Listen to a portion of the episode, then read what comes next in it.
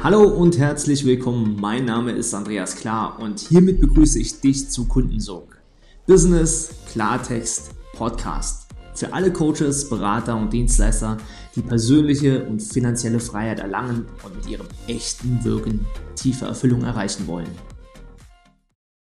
Herzlich willkommen zur heutigen Folge von Kundensog Business Klartext Podcast. Und ich freue mich ganz besonders. Wir hatten äh, ein sehr langes Vorgespräch, weil wir uns schon verquatscht haben.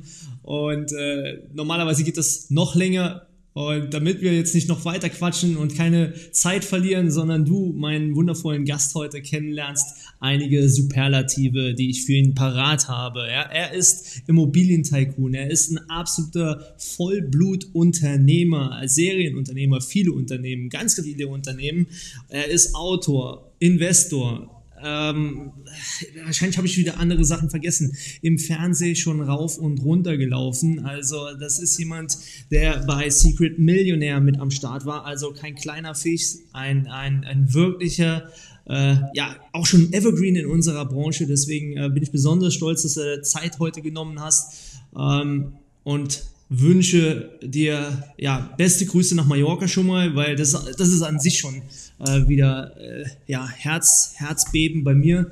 Ähm, ich begrüße dich recht, recht, herzlich, lieber Paul Misar. Schön, dass du dir Zeit genommen hast. Sehr, sehr schön, Andreas. Danke, dass ich dabei sein darf. Äh, ja, Grüße von der Sonneninsel. Ja, absolut. Grüße von der Sonneninsel. Ich glaube, das ist etwas, was uns sowieso schon verbindet. Äh, die Liebe zur Insel. Wie, äh, vielleicht mal ganz vorweg, wie bist du auf die Insel gekommen, ohne dass wir hier mit dem Business reinstarten? Wie ist deine Liebe zur Insel entstanden? Die Insel zur Liebe. Also ich habe die früher schon so als Urlaubsort immer wieder mal, wenn man, also ich, ich war auch ein Fernreisender, aber ich fand das halt immer mal cool, wenn man jetzt nur so ein verlängertes Wochenende, dass du in ein, einer Stunde 40 Minuten war, glaube ich, mein kürzester Flug von München. Von Wien war es eine Stunde 50 mal. Also das ist halt von fast jeder Stadt, sage ich, in, äh, im Dachraum kommst du innerhalb von zwei Stunden dahin. Das fand ich schon mal sensationell. Und selbst zu anderen äh, großen Destinationen wie London brauchst du nur zweieinhalb Stunden. Es gibt kaum eine Insel, die besser äh, vernetzt ist, jetzt was äh, Luftverkehr betrifft. Früher hat das für mich noch eine größere Rolle gespielt als heute. Es gab also Wochen, da war das ganz normal, dass ich zwei, dreimal in der Woche im Flieger saß. Zum Glück ist das jetzt ein bisschen besser geworden. Aber also schon von daher hat natürlich Mallorca, äh, ich hatte früher vor vielen, vielen Jahren eigentlich nur die Idee, irgendwann mal einen Zweitwohnsitz am Meer zu haben. Und ähm, ich dachte an alles Mögliche. Also ich dachte an, an Florida, ich dachte an LA, ich dachte an dieses und jenes. Aber wenn ich das dann immer in Relation gesetzt habe, ich hatte früher im Jahr so zweimal USA war ganz normal. Ähm, aber wenn ich mir dann schaue, wenn ich jetzt da Westküste vielleicht dann irgendwelche eineinhalb Tage im Flieger sitzt oder auch Ostküste, du bist dann trotzdem so neun Stunden oder so. Das ist schon angenehm, wenn du in zwei Stunden wo bist. Das ist der erste Punkt. Der zweite Punkt, ähm, du bist ja im 17. deutschen Bundesland, was ich im Moment jetzt nicht so toll finden würde, grundsätzlich die Sprache zumindest, ja. Politisch zum Glück nicht. Ähm, auch noch ein Vorteil. Nein, äh, um jetzt nicht politisch zu werden, sage ich jetzt mal, ist es sicherlich äh, schön hier. Ja. Du hast viele Sonnentage. Ich finde es aber auch nicht nur in der Hauptsaison schön, ich finde es in der Nebensaison schön. Und die Insel ist vielfältig, von Tramontana-Gebirge bis zu, bis zum Meer, alles Absolut. Ich, ich, ich fühle so mit und äh, wenn wir jetzt hier gerade diesen Podcast drehen, dann ist ja meine Mallorca-Reise kurz bevorstehend. Seit langem wieder. Ich war seit zwei Jahren nicht mehr auf der Insel, kannst du dir das vorstellen. Also das ist schon Sehnsucht pur, ja. Und dafür, dass ich da gewohnt habe, das ist schon, dann mhm. weißt du, was los ist. Das ist schon äh, Entzugserscheinung. Ja. Ich muss mich im Lockdown direkt entscheiden. Ich hätte ja noch nach äh, Berlin fliegen sollen und dann in München zwei Tage später und so weiter. Und das war ganz knapp bevor der Lockdown der erste losging, also hier noch vor Deutschland. Und ich war aber dann sehr mhm. froh, dass ich mich entschieden habe, hier zu bleiben, weil es ging dann so wie, wie im Domino-Spiel. Also ein Land nach dem anderen hat dann, hat dann Lockdown beschlossen. Und ich wäre dann auch nicht mehr zurückgekommen. Also so gesehen war das eine gute Entscheidung. Na, vielleicht noch mal ganz kurz äh, ein Wort dazu. Hast du da, äh, gab es sowas wie einen Inselkoller während so, so einer Lockdown-Phase? Also nie. Hast du dann das Meer genossen? Wie, wie genossen? Nein, nein, ich habe das, ich hab das genossen. Also für mich gab es nie einen Inselkoller. Ich habe, äh, ich war letztes Jahr dann einmal im Oktober dann noch in Wien und das war's ja. Also ich war dann, habe richtig genossen, mal hier zu sein. Die Lebensqualität trotzdem sehr, sehr hoch. Ja, ja, auf, auf alle Fälle. Wunderbar. Lass uns mal zum Business kommen. Ähm, ja. Also, wir haben vorhin gehört, das ist ja eine riesige Palette. Ähm, Paul, also, wo fängst du an, wo hörst du auf? Das ist bei dir natürlich ganz schwierig, weil du einfach eine unermessliche Erfahrung äh, über all die Jahre äh, angesammelt hast. Vielleicht mal für die Zuhörer, wer bist du heute ähm, im, ja, im Hauptteil? Wer bist du heute hauptsächlich? Also sagen wir so, ich habe grundsätzlich äh, vielleicht in kurz, kurz, kurz, kurz von meiner Geschichte. Ich komme aus sehr einfachen Verhältnissen, habe dann mit 16, bin mit 16 von zu Hause ausgezogen und mein Vater hat mir damals diesen Glaubenssatz mitgegeben, man muss hart arbeiten, um erfolgreich zu werden. Und ich habe dann in einem Großkonzern mich hart unter Anführungszeichen nach oben gearbeitet und habe es dann tatsächlich mit 24 war ich dann jüngster Vertriebsleiter und ein Jahr später Marketingleiter. Hatte aber damals schon parallel, weil ich äh, gespürt habe, das ist nicht mein Dauerding, meine erste Firma äh, nebenbei aufgebaut. Und äh, ich mache jetzt mal einen Zeitsprung. Äh, habe dann also, wie gesagt, beschlossen, Mitte 20, also raus aus der Firma, aus dem Konzern, haben mich alle für verrückt erklärt, weil jeder gesagt hat, so eine Position wie du hast, die haben andere mit 55, 60. Mhm. Wieso gibt man das auch mit Firmenauto, dicken Büro, zwei Vorzimmersekretärinnen, 20 Mitarbeitern? Habe gesagt, nix, raus, äh, ich will mich selbstständig machen. So, Selbstständigkeit, ähm, ein paar Jahre später, äh, das war dann, ja, ich sage es mal 1998, hatte ich dann schon äh, in sieben Ländern Europas Niederlassungen, allerdings in einem Geschäftsbereich, der mich gar nicht so fasziniert hat, das war Chemie. Aber ich habe halt, mein, im Konzern war damals Chemie, in der Schule hat mich Chemie überhaupt nicht interessiert, aber es war halt für mich ein gutes Vehikel, Geld zu verdienen. Aber ich hatte nebenbei schon äh, mir begonnen, Immobilienbusiness aufzubauen. Also das von ziemlich von Anfang an, muss ich sagen. Äh, meine erste Gewerbeimmobilie war 1992, meine erste private Immobilie schon ein paar Jahre davor. Habe das immer so klein, klein gemacht und ich mache jetzt wieder einen Zeitsprung. Ich komme jetzt zu einer, zu einer Lebens- und Businesskrise im Jahr 2001. Das passt jetzt irgendwie, glaube ich, ganz gut, weil wir ja jetzt auch wieder in einer Krise sind. Absolut, ja. Und manchmal kannst du es im Leben äh, nicht steuern, ob du in so eine Krise reinrutscht. Ich sage immer, was wir aber steuern können, ist, wie wir darauf reagieren. Und mir hat diese Krise 2.1 damals sehr zum Denken äh, verholfen, weil bis dahin ging es eigentlich immer schneller, höher, weiter und wir machen wieder eine Vertretung auf und ich rufe meinen Banker an und sage, ich brauche wieder ein bisschen Cash und äh, dann rufe ich halt den nächsten und sage, sage ich, in Budapest brauchen wir aber auch noch ein bisschen Geld, ja, mein Kollege in Budapest, den können uns auch an. So. Und es ging damals relativ gut. Ich habe 2000 Wechsel unterschrieben, aber wenn Haus und Hof mal verpfändet ist und so, juckt dich das auch nicht mehr allzu viel. So, bis zur Krise, wenn es dann schlagend wird. Und dann gab es plötzlich 2001 so eine Krise, äh, wo es also nicht mehr mehr Geld gab, sondern wo das erste Mal in meinem Leben eine Bank, obwohl es uns persönlich nicht schlecht ging, aber aufgrund der Gesamtwirtschaftslage und weil es der Bank schlecht ging, äh, eine Kreditlinie fällig gestellt hat. Und obwohl ich damals noch fünf verschiedene Banken hatte, für meine, äh, hat das trotzdem, nachdem das die Hauptbank war, äh, ziemlichen Stress ausgelöst. Und ich hatte eigentlich nur 90 Tage, äh, eine andere Bank zu finden. Und du kannst dir vorstellen, 2001, das war das Jahr, äh, wo die Börsen kollabiert sind, wo, es, wo, wo die zwei Flieger reingeknallt sind in die, in die Towers in den USA, wo die ganze Wirtschaft am Kopf stand, wo äh, die, Tech, äh, die, die, die Dotcom-Blase, Techno-Blase geplatzt ist. Und, und, und. Ich habe nicht nur privat wahnsinnig viel verloren, weil ich damals äh, eigentlich das gemacht habe, was noch viele gemacht haben. Ich hätte nur bei meinen Immobilien bleiben sollen, weil da hatte ich damals schon ganz gute Ahnung. Aber ich habe natürlich noch ungefähr, wenn man das halt so hört, dass das gut ist, 40 äh, Prozent meines Geldes, was erspart war, in irgendwelche Aktienspekulationen reingesteckt und habe dann genau das, was also die meisten machen. Costolani hat es mal gesagt, äh, es gibt die Zittrigen und die Hartgesottenen. Hartgesottenen bin ich jetzt vielleicht, aber damals war ich ja Zittriger und er hat gesagt, 98 Prozent der Zittrigen sorgen in Krisenzeiten dafür, dass es den 2 Prozent Hartgesottenen gut geht. so, Sehr aber ich auf der falschen Seite der, der Macht sozusagen. Und deswegen ging es mir nicht gut. Deswegen hatte ich schlaflose Nächte und habe das dann aber irgendwie hinbekommen im letzten Moment. Habe dann beschlossen, aber in diesem Krisenjahr ein paar Dinge. Und das eine war, meine Firmengruppe zu verkaufen, was ich allerdings mir leichter vorgestellt habe, als es dann tatsächlich äh, passiert ist. Also es hat noch über zwei Jahre gedauert und auch da wieder einige schlaflose Nächte, weil ich das natürlich schon mit allen kommuniziert hatte, inklusive meiner, meiner neuen Bank und so weiter und so fort. Aber am Ende des Tages gab es tatsächlich ein Umdenken, weil ich musste ja in dieser Krisenzeit auf Kosten schauen. Ich musste mir anschauen, was sind meine größten Kostenpositionen. Und ich hatte mir tatsächlich ähm, in, in diesen sieben Ländern eben äh, ich musste, ich hatte ein klassisches kapitalintensives Business, also nicht so, wie man es heute empfehlen würde, digital mit wenig Kosten, sondern äh, viele Mitarbeiter, großen Fuhrpark, äh, viele Immobilien, aber die meisten davon nicht im Eigenbesitz, sondern große Büroflächen gemietet, große Lagerflächen mhm. gemietet. Mhm. in unterschiedlichen Städten, also nicht nur alles eben in Wien, sondern in Belgrad, in Budapest und so weiter. Ganze Balkanregion und, und auch äh, Ukraine und so weiter. So, und bei dieser Analyse fiel mir auf, okay, mein Geschäft ist eigentlich total arbeitsintensiv, kapitalintensiv. Ich muss jeden Monat neu meine Vertriebler in den Hintern treten, habe einen Riesenkostenapparat, den ich erstmal verdienen muss. Und das klingt alles super geil, wenn du so die Firma aufbaust von drei Mitarbeitern auf 100 und dann hast sieben Niederlassungen und, und so Riesenfuhrpark. Aber am Ende des Tages war es halt eine riesen äh, Geldverbrennungsmaschine auch, weil wir hatten nur relativ kleine Margen.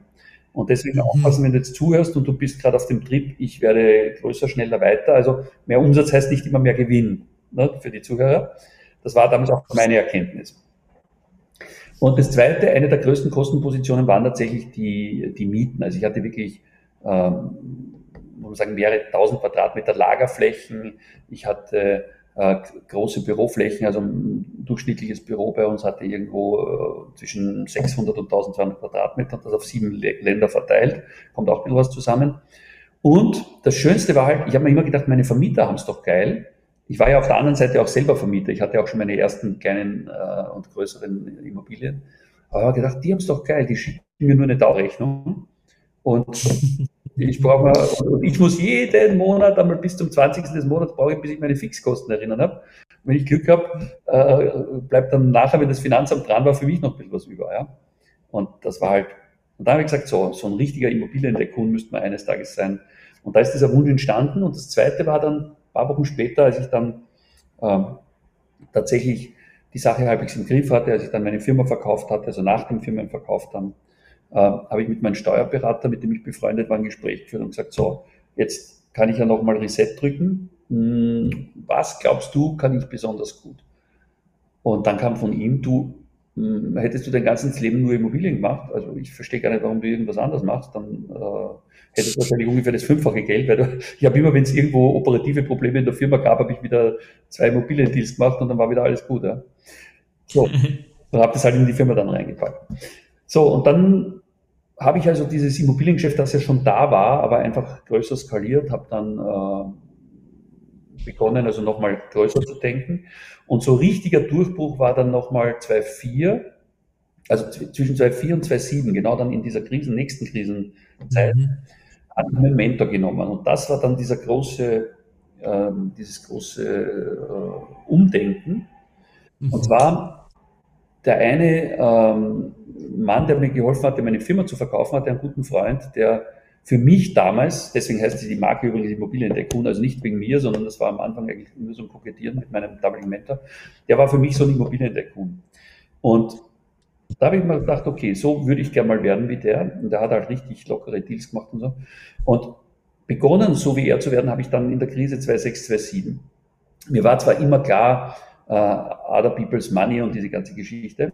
Aber 2006, 2007 war es das erste Mal so, dass ich zwei große Gewerbeimmobilien, die für mich schon richtiger Durchbruch waren, äh, knapp vom Abschluss hatte und auch mit der Bank klassisch finanziert. Zwei parallel. Äh, mhm. Aufgrund guter Kontakte auch und so weiter. Äh, plus einer ähm, Luxusimmobilie in Baden bei Wien in der Nähe vom Casino ähm, in Österreich. Also drei große Immobiliendeals äh, die zusammen eine Größenordnung hatten, ja, neun bis zehnmal so groß wie alles, was ich vorher gemacht habe. Und mitten in der Krise kommt dann diese Lehman Brothers Scheiße und die Banken mhm. machen eine nach der anderen einen Rückzieher. Ja, wir brauchen noch Nachbesicherungen, wir brauchen dieses, wir brauchen jenes. Und alle rundherum haben mir dann geraten, eigentlich die Finger davon zu lassen und zu sagen, ja, Paul, das ist ein Zeichen, äh, hör doch drauf. Also am schlimmsten die Familienmitglieder natürlich. Ähm, dann am zweitschlimmsten die Freunde, am drittschlimmsten. Immer das Gleiche. Ja, ja. Und der Einzige, der, der sozusagen immer anders geredet hat, das war also mein Mentor. Und äh, der hat gesagt, schau, in Krisenzeiten musst du gegen den Strom schwimmen, Punkt eins. Punkt zwei, hab doch überhaupt keine Panik, wenn die Banken jetzt einen Rückzieher machen, äh, ist doch überhaupt kein Problem, mehr Eigenkapital zu haben. Was glaubst du, wie viele Leute da jetzt rumlaufen da draußen, die froh sind, wenn sie ihr Geld sicher anlegen könnten? Weil wenn morgen der große Crash kommt und das Geld nichts mehr wert ist, dann haben die auch nichts davon. Also in Sachwerte investieren ist gerade jetzt interessant. Und ja, und genauso kam es dann. Also ich habe dann äh, über sein Netzwerk und so weiter äh, viele Private angesprochen oder Geschäftsleute halt, ob die nicht bei mir investieren wollen. Und die haben alle, wir, wir hatten also keinen Vertrag unter fünf Jahre. Ich hatte fünf bis acht Jahresverträge mit denen. Und ich glaube, es gab niemand, den ich äh, länger als dreieinhalb Jahre gebraucht habe, auszubezahlen nachher. Die ganzen Immobilien waren nach der Krise ja, drei bis viermal so viel wert, habe dann äh, locker auch ganz normal finanzieren können. Also zumindest bei einer habe ich es dann ganz klassisch gemacht ähm, und, und habe damit eigentlich alles andere weg, äh, weggehabt. Und muss sagen, wenn du mir damals gesagt hast, und das ist für mich das Paradebeispiel, nie auf die anderen hören, die sagen, äh, mach das jetzt nicht, also ich wäre nie in der komfortablen Situation wie heute, ich wäre nie wahrscheinlich finanziell frei geworden. Äh, mhm. Ja, und alles, was ich gelernt habe, was ich heute so mache, ist eigentlich damals in der Krisenzeit entstanden oder in zwei Krisen, wenn du so willst. Ja. Wow. Also äh, ich finde, wir, wir, könnten ja schon fast schließen ja für heute, weil wenn äh, der Zuhörer jetzt sehr aufmerksam war, hat er schon enorm viel mitgenommen. Ja.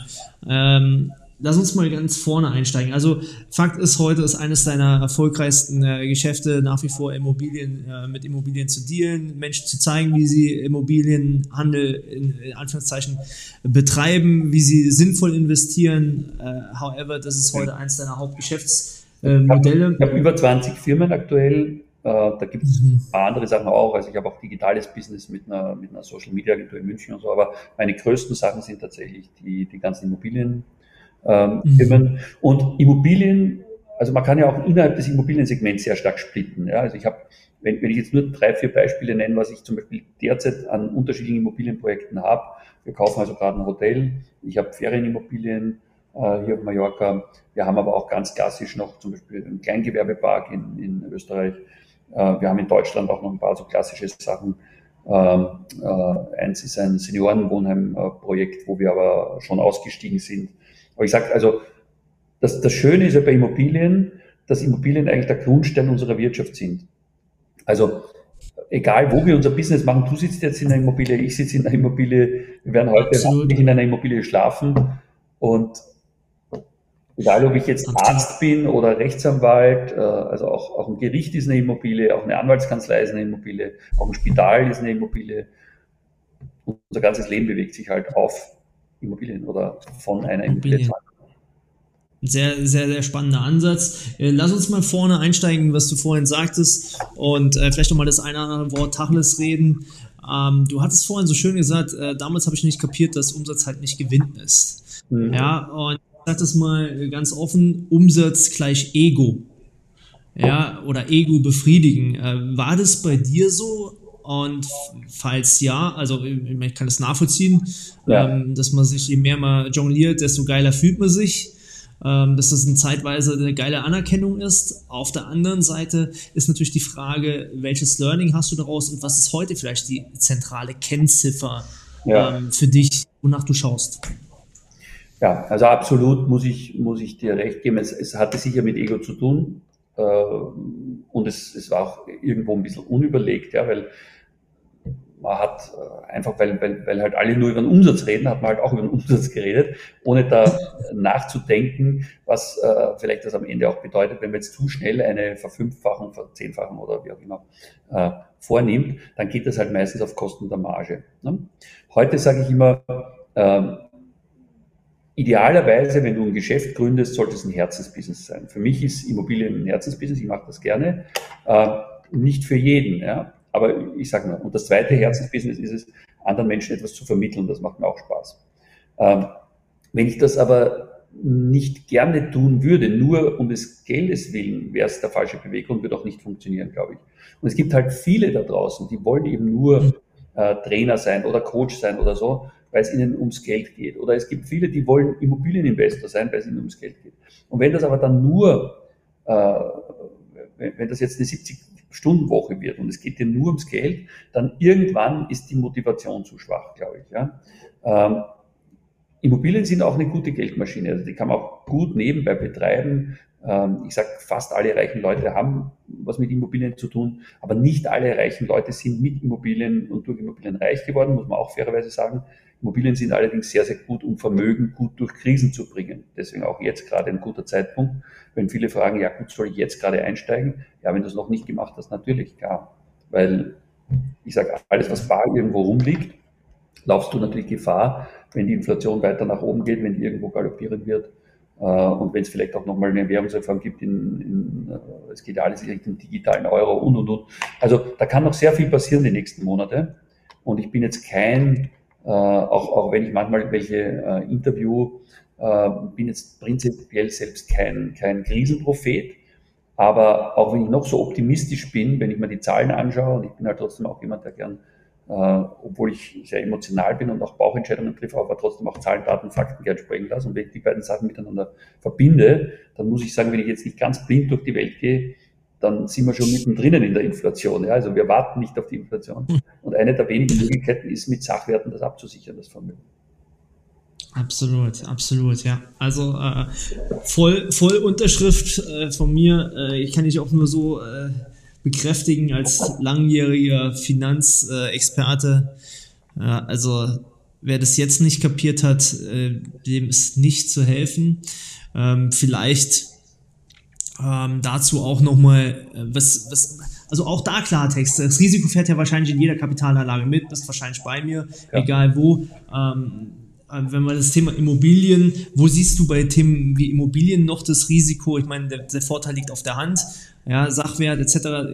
Welches Risiko siehst du generell so im Bereich? Also im Moment sehe ich das größte Risiko, dass gerade wenn ich mir jetzt Deutschland und Österreich anschaue oder den Dachraum, dass im Moment Leute, die keine Ahnung haben von Immobilien, jeden Mist zusammenkaufen. Ich sage das jetzt mal hart formuliert. Da, da werden mhm. zwei Prozenter gehandelt wie der heilige Gral. Ja. Ähm, da, da, da, da bin ich längst ausgestiegen oder da würde ich gar nicht mehr mich beschäftigen damit. Und die wenigsten, also ich sag, wir haben im Moment am Markt halt so 97, 98 Prozent Geldwechsler, die, die, die, die, die halt irgendwas kaufen, verkaufen, ohne dass sie da wirklich Gewinn machen, damit sie das Geld parken. Und wenn du jetzt wirklich die anschaust, wer hat wirklich Ahnung, wer verdient halt noch mit Immobilien, sind zwei, drei Prozent. Das hängt damit zusammen, dass der Markt in der Dachregion mhm. teilweise total überbewertet ist. Und dann passieren nämlich so Auswüchse, wie dass jemand in, ich sage es jetzt mal provokant, äh, Chemnitz steht für mich jetzt nicht nur für Chemnitz, also bitte, wenn Sie jetzt in Chemnitz wohnen, nichts gegen Chemnitz. Aber wenn ich im Speckgürtel von Chemnitz äh, investiere ja, und stolz drauf bin, dass ich damit Faktor 14 gekauft habe oder Faktor 15, dann stelle ich mir die Frage, ja gut, Leute, ähm, was, wo, wo, ist denn die Substanz in Chemnitz? Ja, habe ich jetzt dort die tolle Wirtschaftserwartung? Habe ich die, mhm. äh, habe ich da irgendeine Ansiedelung von irgendeinem großen Techno-Unternehmen oder was tut sich da gerade? Weil eine der wichtigsten Fragen ist immer, wo bewegt sich der Markt hin? Ja, gibt es in Zukunft Arbeitsplätze äh, in der Region? Gibt es in Zukunft äh, mehr Geschäft oder weniger Geschäft? Weil die Leute wollen ja nicht wo wohnen, wo es nicht mehr Geschäft gibt. Was wird sein am Ende des Tages? heute, zwei Jahre in die Zukunft, wenn die ganzen äh, Unternehmen, die eigentlich jetzt schon am Papier pleite sind, aber dann endgültig, wenn es keine Fördergelder mehr gibt und so weiter, das Zeitliche gesegnet haben, was bleibt dann noch über? Ja? Und dass alle jetzt nur mehr in München investieren bei Faktor 35, da sehe ich auch nicht die Lösung. Also, oder, oder Frankfurt.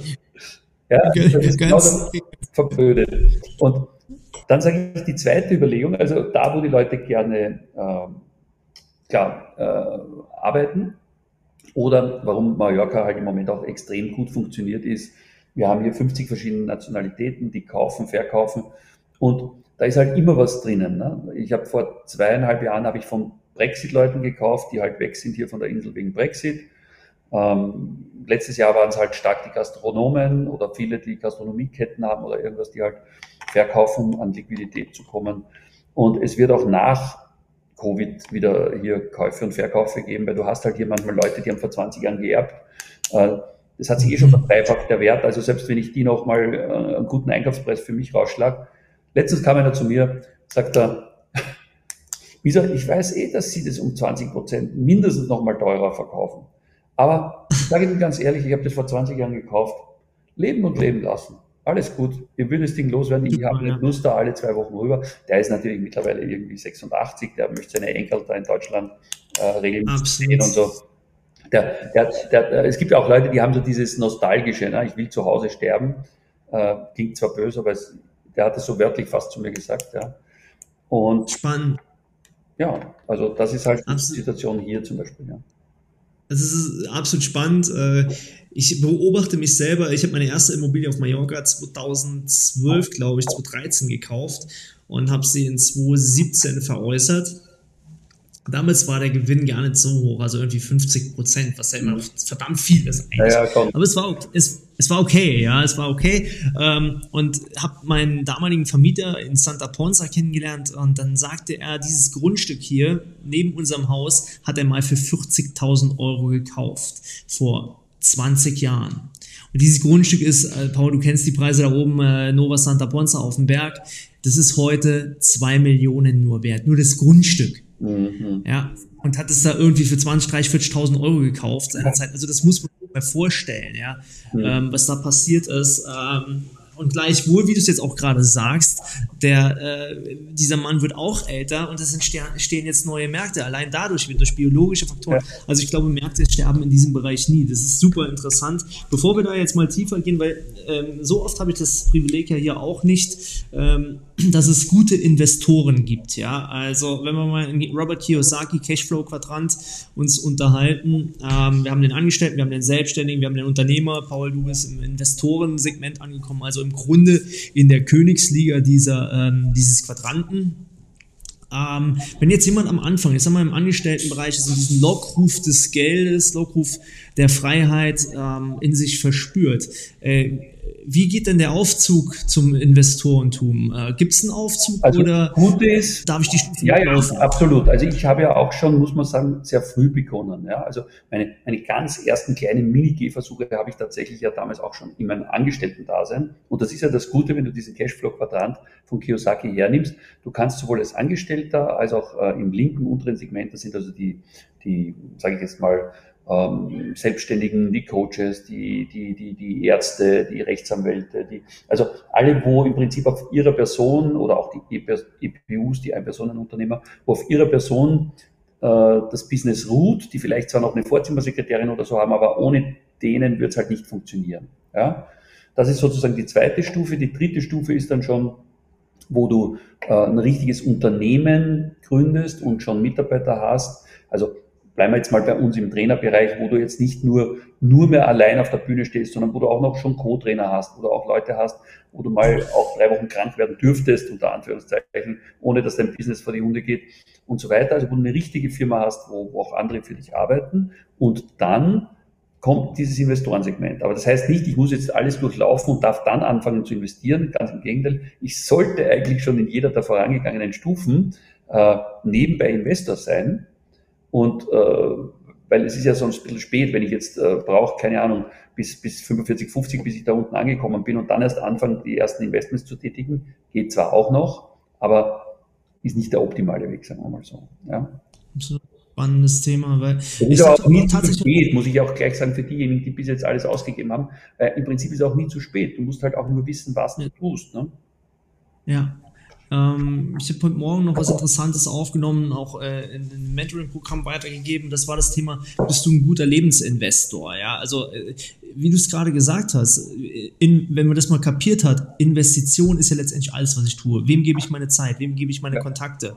Und alles äh, unter diesem Gesichtspunkt, was ist Investition, was ist Kostenpunkt, dann bin ich zwangsläufig schon äh, ein Stück weit in diesem Quadranten drin und dann ist doch nur die Frage, was eine geile Investition und was weniger. Ja, und äh, du hast gerade beschrieben, Immobilien sind im Grunde zeitlos. Ähm, lass uns noch mal ein bisschen eintauchen. Äh, Paul, als Unternehmer, als Investor, ähm, ein bisschen an deinem Leben teilhaben. Okay.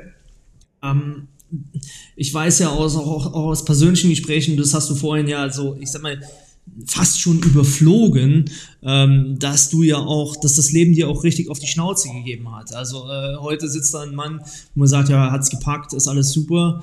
Ähm, das ist die eine Seite der Medaille. Ähm, ich habe hier immer so gern die Frage, was war denn die größte Lernerfahrung? Also vielleicht magst du noch mal, wo hat das Leben dir mal so richtig auf die Schnauze gehauen, äh, was dir vielleicht auch noch mal einen Kurswechsel ermöglicht also, hat? Ich sage immer, immer wieder, da könnte man jetzt wahrscheinlich äh, zwei Tage sprechen.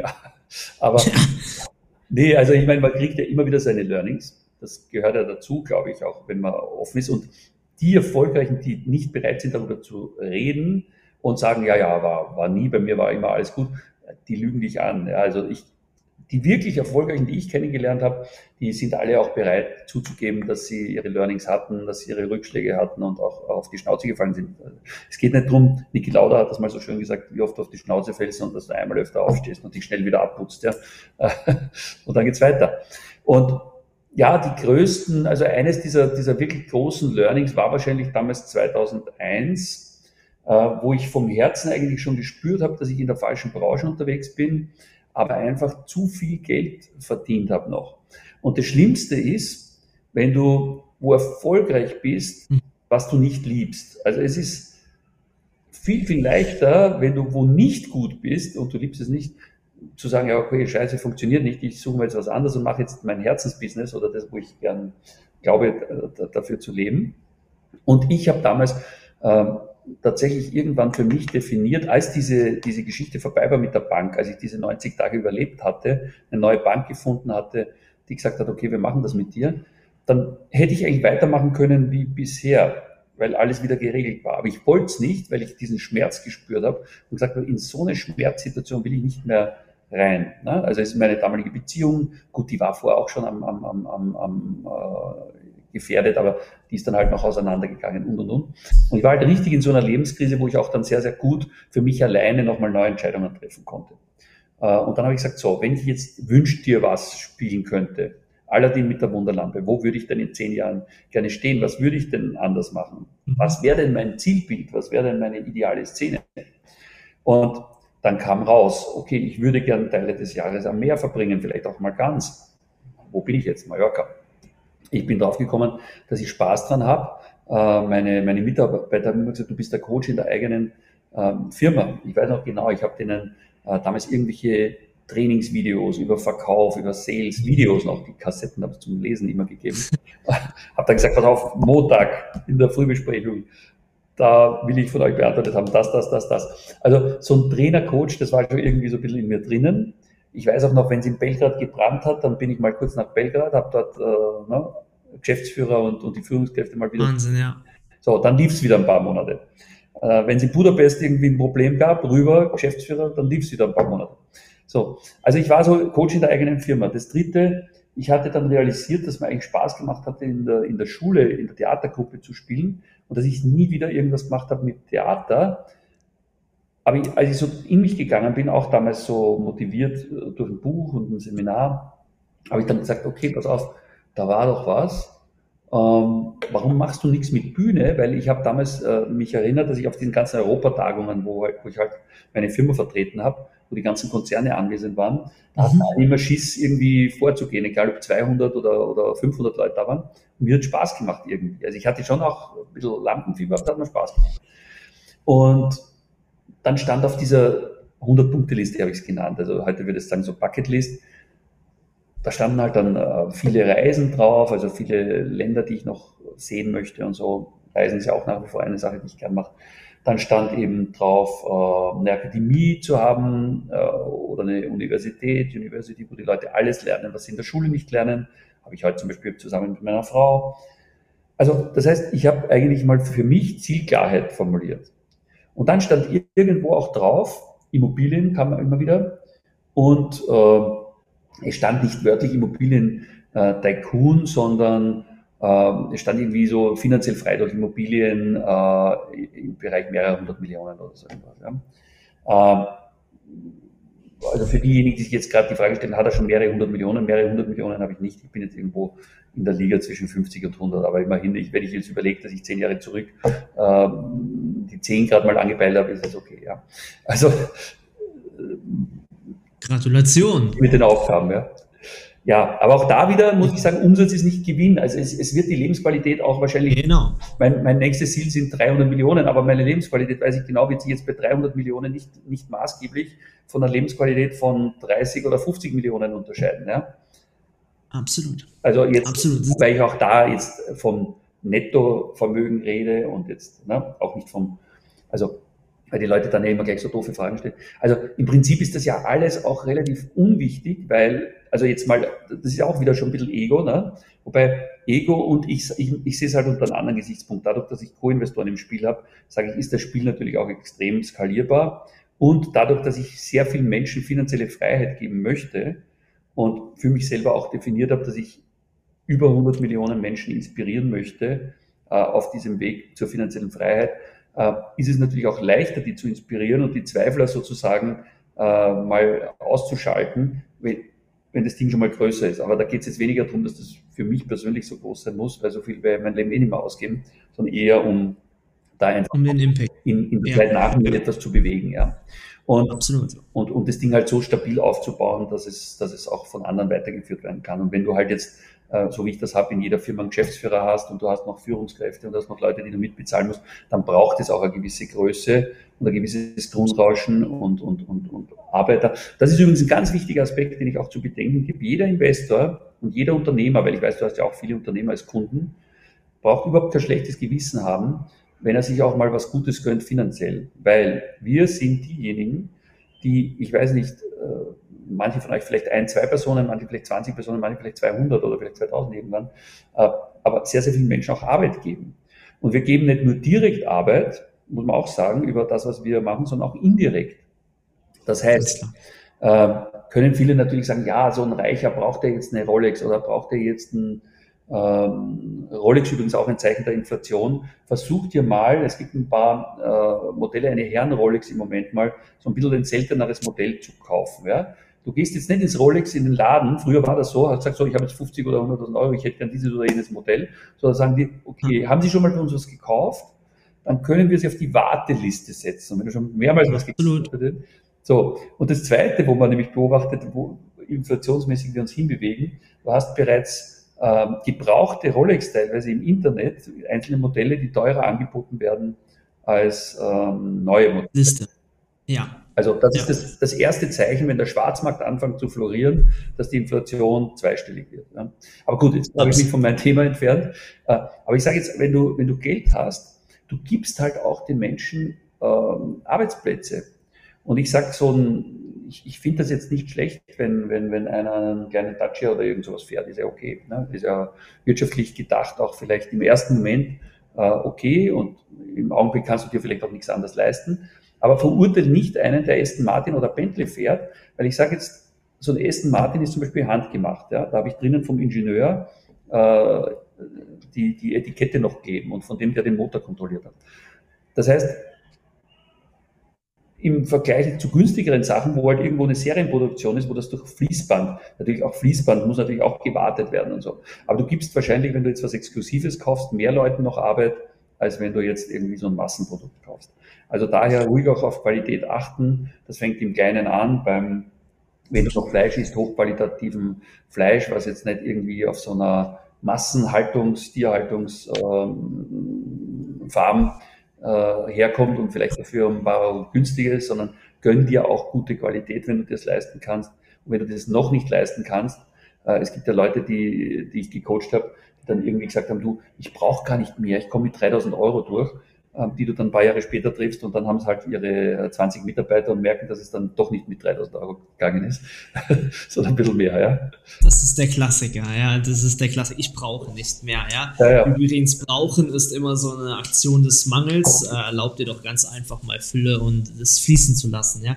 Äh, Paul, lass uns mal ähm, äh, bei dieser Größenordnung, die du heute jonglierst, äh, wie gesagt, du hilfst ja auch äh, nach wie vor Menschen, ähm, auch in die finanzielle Freiheit zu kommen und ähm, ja, ich sag mal, ihr äh, Immobilienbusiness, ihr, ihre Investitionsthemen äh, zu managen. Ähm, lass uns mal ein bisschen teilhaben an deinem erfolgreichen Marketing. Wenn jemand so lange am Markt ist wie ja. du, ja, ähm, was ist so, wenn du das mal ganz kurz darlegen solltest, ähm, das erfolgreichste Marketinginstrument beziehungsweise der erfolgreichste Marketingweg, so den du für, für einen Moment da draußen erachtest? Also ich habe, so ja, ich habe schon sehr, sehr viele Sachen in meinem Leben gemacht. Ne? Also wie gesagt, von Chemiebranche, Wasseraufbereitungsbranche, äh, habe ja heute auch noch mehrere Unternehmen. Also ich habe auch einen produzierenden Betrieb noch im ihm. Aber das, was ich gemerkt habe, was das Wichtigste ist, du musst meiner Meinung nach eine gute Marke sein. Und die Top-Marken heute, das ist auch so nach wie vor, äh, also die sind meistens auch, werden die in Verbindung gebracht mit den Top-Unternehmern, die sie äh, nach oben gebracht haben. Also Apple, obwohl er schon viele Jahre tot ist, wird immer noch mit Steve Jobs in Verbindung gebracht. Ähm, Elon Musk, brauchen wir nicht drüber reden, ist eine einzigartige Persönlichkeit, auch wenn viele ihn für einen Spinner halten. Ähm, ja, äh, auch Bill Gates ist natürlich sehr umstritten. Äh, viele sagen ja, er macht es ja heute mit seiner Stiftung nur, dass er da alles spendet, um, den, um die äh, Dinge abzuarbeiten, karmatechnisch, die er allen angetan hat mit Microsoft. Aber egal, er war trotzdem erfolgreicher Unternehmer und ist einer der reichsten Menschen der Welt. Ähm, das heißt, wir können jetzt, ob uns einer sympathisch ist, ob wir den jetzt gut finden, ob wir jetzt manche Sachen in anderen Lebensbereichen scheiße finden, die der macht oder so, aber trotzdem uns mal überlegen, okay, äh, was, was, was haben viele äh, Unternehmer mh, hm, gemeinsam, dass die halt mal besessen waren von ihrer Vision auf der einen Seite und dann äh, nicht nur teilweise im Büro geschlafen haben, sondern teilweise halt auch wirklich äh, bereit waren, äh, viel in den Aufbau ihrer Marke zu investieren, ob bewusst oder unbewusst. Und Tatsache ist halt, die, die es geschafft haben am Ende, man kennt die Namen hinter den Firmen in den meisten Fällen. Und das ist mal ganz ein wichtiger Punkt und in manchen Branchen natürlich noch viel wichtiger als in anderen. Also wenn ich jetzt über unsere Branche nachdenke, geht sowieso nicht anders. Ähm, da kannst du auch ganz klar anschauen, du hast jetzt kürzlich selbst ein erfolgreiches Buch geschrieben, aber da ist es halt einfach so, dass die, die Top 10 äh, bis Top 100 mittlerweile, glaube ich, kannst du sagen, in der Branche, alle mehrfach erfolgreiche Buchautoren, da habe ich nachher noch Geschenke mit. Absolut, die absolut. Äh, also ich ja. habe mittlerweile, glaube ich, mein elftes Buch oder so. Am Anfang habe ich ein Jahr gebraucht, um eins zu schreiben. Heute geht das, äh, ich kriege eine Idee und dann muss das einfach raus. Ja. Aber das ist, auch, das ist auch wichtig. Und ich sage nur, nicht, nicht jedermanns Sache, aber es, jeder hat halt Möglichkeiten heute mit so Sachen, was wir jetzt machen. Der eine redet lieber, ne, Podcast. Der andere dreht lieber Video. Dann hast halt einen eigenen Fernsehkanal auf YouTube oder alles zusammen. Aber Marktbildung ist halt ganz wichtig, sichtbar werden. Ähm, weil es gibt einfach so ein über, über, über, über Angebot heute. Äh, das fängt bei 17 äh, bis 35 äh, Marmeladesorten an, je nachdem, wo du einkaufen gehst. Ähm, Im Idealfall noch zu einer Frucht. Nee, ich übertreibe jetzt ein bisschen, ne? Aber Absolut, ja. Ja, ja. Wie viel Waschmittel gibt's? Wie viel, wie viel ich meine, wir leben ja auch in einem Universum von Überfluss und Fülle, muss man ja auch sagen. Ist ja auch gut so. Ja. Und nicht jeder hat den gleichen Geschmack. Aber wenn du jetzt, sage ich, in so einer Markenwelt, wo schon sieben Waschmittel gibt, äh, eines wäscht weißer als das andere und äh, riecht dabei noch besser und die Kinder lächeln noch glücklich, wenn sie nachher die Klamotten tragen, da musst du irgendeine neue Idee haben, weil die drei Sachen sind jetzt schon mal durch, die ich jetzt erzählt habe. Ja. Das war's schon wieder mit der heutigen Folge von Kundensog du spürst, dass in deinem Business, in deinem Leben noch viel mehr geht, dann lass uns doch genau darüber sprechen, wie finanzielle und persönliche Freiheit auch für dich dank Kundensog möglich ist. Und ich verspreche dir, wenn du eine Abkürzung gehen willst, dann ist ein Mentor die beste Lösung dafür. Deswegen gehe jetzt auf andreas-klar.com-kundensog und bewirb dich auf dein kostenfreies Kundensoggespräch. In diesem Gespräch verbinden wir deine Persönlichkeit, das, was dich besonders, was dich einzigartig macht, mit deinem Marketing-Ich, um deine Wirkung und deinen Sog nach außen hin zu verstärken. Also, ich freue mich auf dich. Gehe jetzt auf andreas-klar.com-kundensog und vereinbare dein klarheitsbringendes Kundensoggespräch.